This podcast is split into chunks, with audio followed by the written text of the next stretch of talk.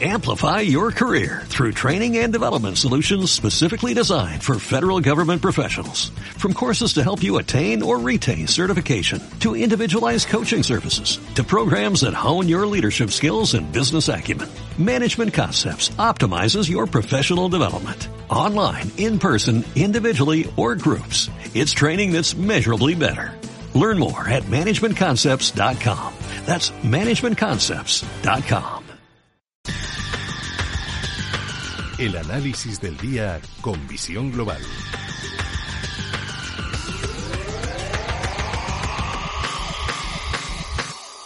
Y saludamos a Roberto Moro de Hasta Negocio. Roberto, muy buenas tardes.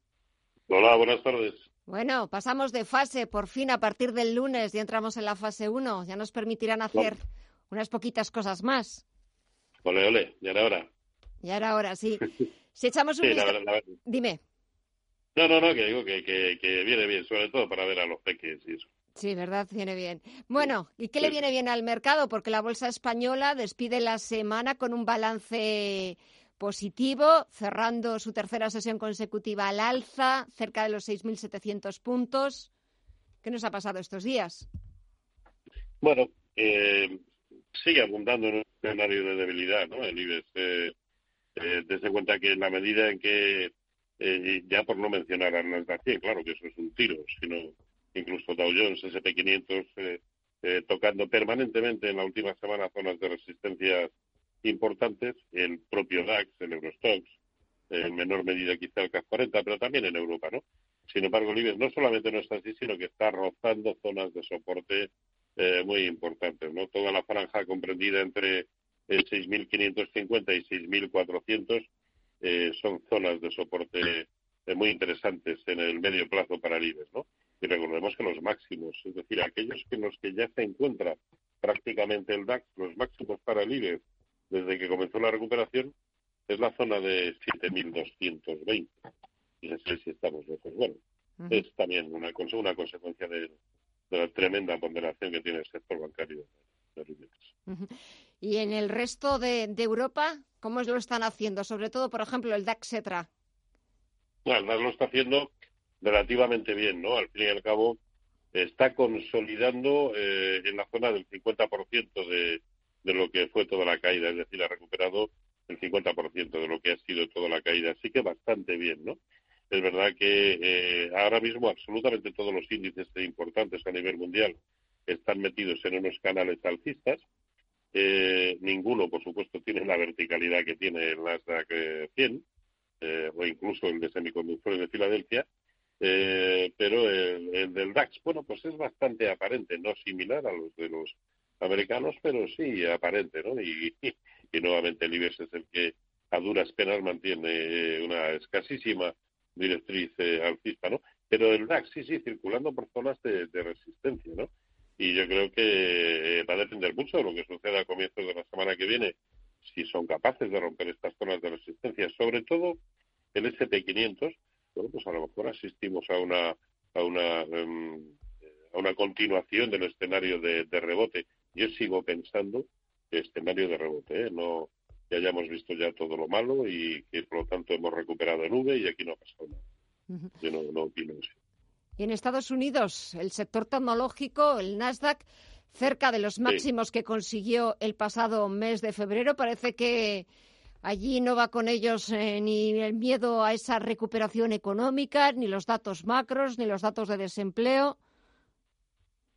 Sí, sí, eso es lo que a mí al menos me tiene perplejo. A a ver, al final todo lo que sucede en la bolsa, eh, cuando quieres encontrar la explicación, se la encuentras, sea más, eh, sea un tanto eh, extraña o, difusa, pero al final siempre se la encuentras, ¿no? Y, y muchos analistas que dicen que no, que no, que en absoluto esto es una burbuja, a mi entender sí. A mi entender sí es una burbuja. Eh, es decir, con una situación eh, como la que se nos presenta, con un dato de paro que, a ver, en menor, puede que en menor medida, pero algo que pasa de, una tasa de paro en Estados Unidos del 4 al 20 y tantos, por pura lógica tiene que repercutir incluso en aquellos que viven como Amazon de las compras online. Es decir, habrá un 18% más de gente que no puede comprar. En fin, no, no, no. eh, pero bueno, al final ya no yo soy eminentemente, como muy bien sabe usted, analista técnico y tampoco me doy de cabezazos contra el mercado, lo entienda o no, hoy por hoy en las acciones alcista y punto de boca, no hay más que hablar. Exactamente, es que los datos los datos son los que son y los gráficos eh, eh, así lo así lo muestran y lo que no se puede es ir contra el mercado, eso sí que... claro, efectivamente, lo que es seguro es que el mercado es el que lleva la razón, no yo ni ningún otro analista, es el mercado. Bueno, si echamos un vistazo al mercado, a los gráficos de valores de sectores, ¿qué te dicen? Bueno, eh, la verdad es que no me dicen gran cosa. Yo creo que, que como en tantas otras ocasiones, eh, sobre todo en los últimos meses, sigo opinando que no es el momento de hacer eh, gran cosa. es más, creo que si, si mm, podemos estar en algún sitio, que sea en índices, ¿no? Simplemente por, por, por tratar de no asumir la altísima volatilidad que aún sigue imperando en el mercado, ¿no? Porque por mucho que ya no estamos en esos niveles de 70, 80% en el, en el, en el VIX, que eran los propios de, los mínimos que vimos en, en marzo, pero bueno, aún seguimos cómodos. el VIX sigue por encima de 30 y eso en cualquier otro momento histórico es una alteración brutal. Recordemos que más o menos el nivel de neutralidad es entre el 13, 16 aproximadamente por encima de 16 ya se empieza a complicar un poquito la cosa, estamos en 30, es decir, por encima de 30. Así que eh, por eso digo que yo preferiría estar en índices más que en sectores más que en, los propios valores. En valores no, ¿por qué?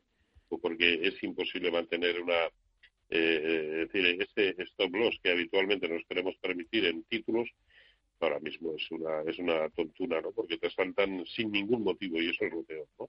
En índices, eh, bueno, eh, creo que es, eh, es más razonable tratar de operar en, índices y mantener stocks coherentes. ¿no? Y por lo tanto, títulos, a ver, también el mercado español, pero por mencionar alguno, que no, tampoco digo, no, no, es que está para comprar, ¿no? Pero bueno, más móvil a mí me gusta, tiene buena pinta.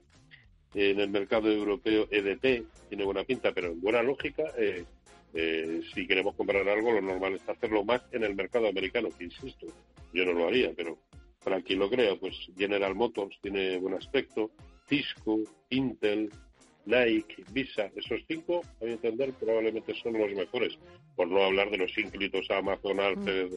Alphabet, Facebook, Microsoft, que es que ya simplemente a mí no, no es que me den miedo, me dan pánico. Amplify your career through training and development solutions specifically designed for federal government professionals. From courses to help you attain or retain certification, to individualized coaching services, to programs that hone your leadership skills and business acumen, Management Concepts optimizes your professional development. Online, in person, individually, or groups. It's training that's measurably better. Learn more at managementconcepts.com. That's managementconcepts.com.